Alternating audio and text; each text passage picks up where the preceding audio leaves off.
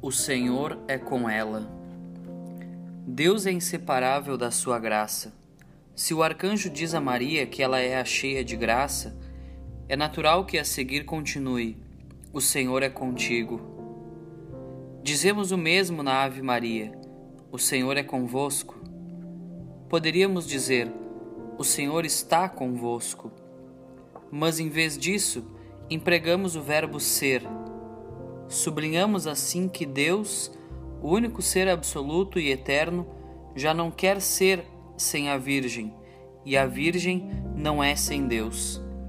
Deus uniu-se inseparavelmente a Maria, e Maria encontra-se inseparável e estreitissimamente unida ao Deus uno e trino.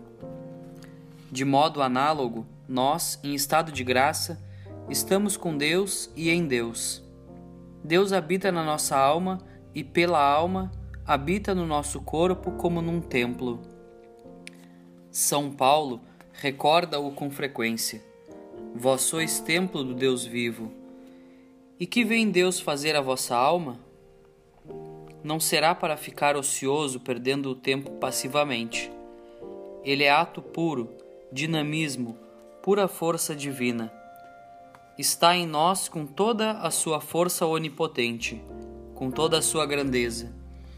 Jesus dizia a uns judeus que o perseguiam por fazer milagres aos sábados: Meu pai trabalha até hoje e eu trabalho também. Deus não perde o tempo. Mal nos abrimos à graça de Deus pelo batismo ou depois pela confissão sacramental, a Santíssima Trindade começa a trabalhar oculta e silenciosamente. Esse é por assim dizer, o modo de trabalhar que mais agrada a Deus, na alma renascida. E isso ainda que a pessoa não perceba, como acontece com as crianças. Se fomos batizados assim que nascemos, quanto não temos de agradecer a Deus os anos em que, sem termos ainda o uso da razão, desfrutávamos em nós da presença do Pai do Filho e do Espírito Santo. O Senhor estava a trabalhar-nos, preparando-nos para esse momento em que, já com idade suficiente para refletir, para agradecer, para tirar conclusões e propósitos, podemos tomar consciência de que algo de grandioso acontecia e continua a acontecer na nossa alma. Que coisa estará Deus tramando em nós e para nós? Que estará esperando fazer quando deixarmos de resistir-lhe e nos dispusermos a corresponder com plena fidelidade aos impulsos da sua graça? Coisas surpreendentes, sem dúvida, porque Deus sempre é surpreendente e magnífico. Não duvidemos. Deus quer fazer algo grande em nós e de nós. Quer conduzir-nos aos elevados cumes do amor, onde tudo é paz ar puro, serenidade, sossego, mesmo que acarrete sacrifícios, trabalhos e até dor. Porque nos altos cumes, onde Deus atua intensamente, presta-se mais atenção ao amor do que à dor. Como acontecia na gruta de Belém, onde ninguém se queixava do frio nem da umidade.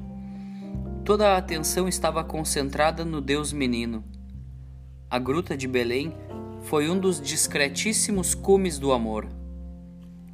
O que é que Deus trata de fazer em ti? Que espera de ti? Pergunta-lhe. Melhor, pergunta-o à mãe de Deus. E de passagem, repara nela. Que consequência tira quando o anjo lhe comunica que a graça de Deus atua de modo pleno nela? Faça-se. Faça-se em mim segundo a tua palavra é uma disponibilidade absoluta, incondicional, sem reservas.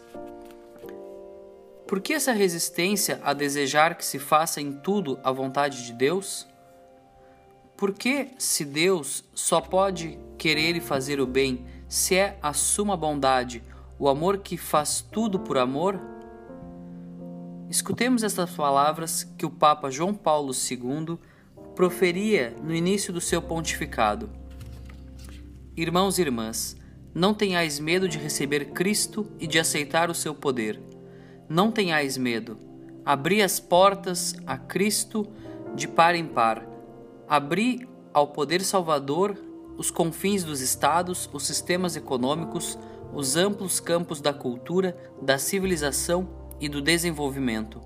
Não tenhais medo. Cristo sabe o que há dentro do homem, só Ele o sabe. Ressoam de novo, com um frescor maravilhoso, as palavras do Senhor: Sou eu, não temais. Que temeis, homens de pouca fé? Por que temer um Deus que nos deu tudo, a existência, a vida, o pensamento, os bens materiais, a fé, a graça, e se deu a si mesmo?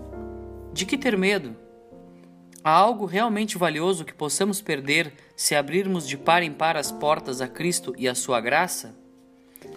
Que poderá acontecer-nos se nos decidirmos a corresponder à graça de Deus? Uma coisa excelente, que Cristo entre que nos limpe, que renove a nossa vida, que encha o nosso coração do Espírito Santo e, portanto, de amor. E este é o único risco verdadeiramente sério, que nos tornemos loucos de alegria. Precisamos deixar que o Senhor intervenha em nossas vidas e que intervenha confiadamente sem encontrar obstáculos nem recantos obscuros. Nós, os homens, tendemos a defender-nos, a apegar-nos ao nosso egoísmo. Sempre tentamos ser reis, nem que seja do reino da nossa miséria. Devemos compreender, através dessa consideração, o motivo pelo qual temos necessidade de recorrer a Jesus. É para que Ele nos torne verdadeiramente livres e assim possamos servir a Deus e a todos os homens. Que acontecerá se eu me confessar? E se me puser a tratar com Deus dos meus assuntos? E se me decidir a ser absolutamente sincero? Ora, que há de acontecer? Far-se-á uma grande luz e brotará do meu coração um sorriso como nunca sonhei, eterno, sereno, maravilhoso, que criará paz no meu íntimo e no ambiente que me rodeia. E se mesmo assim tiver medo, recorrerei a Maria olharei para Maria. Ela é o caminho mais curto, mais amável, mais grato para que consiga amar de verdade a amabilíssima vontade de Deus. Hei de ter medo da minha mãe? Ela sabe quanto custa às vezes ser dócil aos toques do Paráclito. A ela custou-lhe aquelas horas terríveis que passou no Calvário, horas que certamente lhe, lhe pareceram eternas e que tinham sido precedidas por uma longa vida de sacrifício, de pensar nos outros e nunca em si mesma. Uma espada atravessou-lhe a alma. Ela tinha-o pressentido ao ouvir o arcanjo anunciar-lhe que seria a mãe do Messias, mas não pensou duas vezes. Talvez um calafrio lhe tivesse percorrido o corpo quando escutou o magnífico louvor: Salve, cheia de graça, o Senhor é contigo pois São Lucas diz que ela se perturbou ao ouvir estas palavras. Como é humano e como é divino tudo que o Evangelho nos conta. É a pequenez da criatura que estremece diante daquilo que ultrapassa os seus cálculos e medidas. O Senhor é comigo, pensaria a Virgem. Era ainda quase uma menina. Comigo. Como é possível que seja comigo dessa maneira tão íntima que o arcanjo sugere? Que sou eu? Que fiz eu para que o Senhor seja comigo, para que repare em mim, para que espere algo de mim?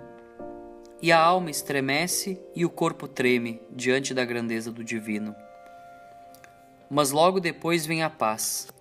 Não temas, Maria, porque encontraste graça diante de Deus. E Maria se tranquiliza, já não há nada a temer. É Deus quem envia o anjo e ele certamente sabe o que diz e o que faz. Como será isto? Qual é o meu papel? Uma espada atravessará a minha alma? Mas quem pensa nisso agora? Agora o que interessa é pensar na generosidade de Deus, na chamada da sua graça, no poder que me outorga, na dignidade que me confere, no horizonte maravilhoso que me abre por toda a eternidade. Eu, a mãe de Deus? Eu, santo? Surpreendemo-nos. Eu, filho de Deus, templo de Deus, chamado à santidade? É verdade que a mesquinhez poderia fazer neste momento a sua aparição em cena.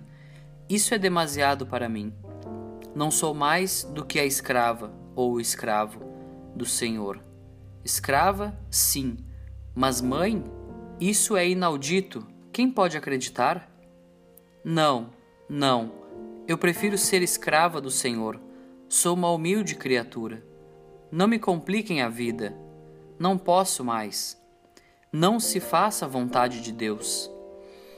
Esta seria a humildade hipócrita, falsa, a preguiça disfarçada, o egoísmo hermético. A autêntica humildade leva Maria a dizer: Eis a escrava do Senhor. Faça-se em mim segundo a tua palavra. Na nossa mãe, a humildade e a valentia, a fé. Faça-se a vontade de Deus. Assim, a mais humilde de todas as criaturas torna-se agora a rainha de toda a criação, porque não se negou a graça, porque correspondeu com uma fidelidade assombrosa não percamos Maria de vista, reparemos bem na qualidade da sua resposta.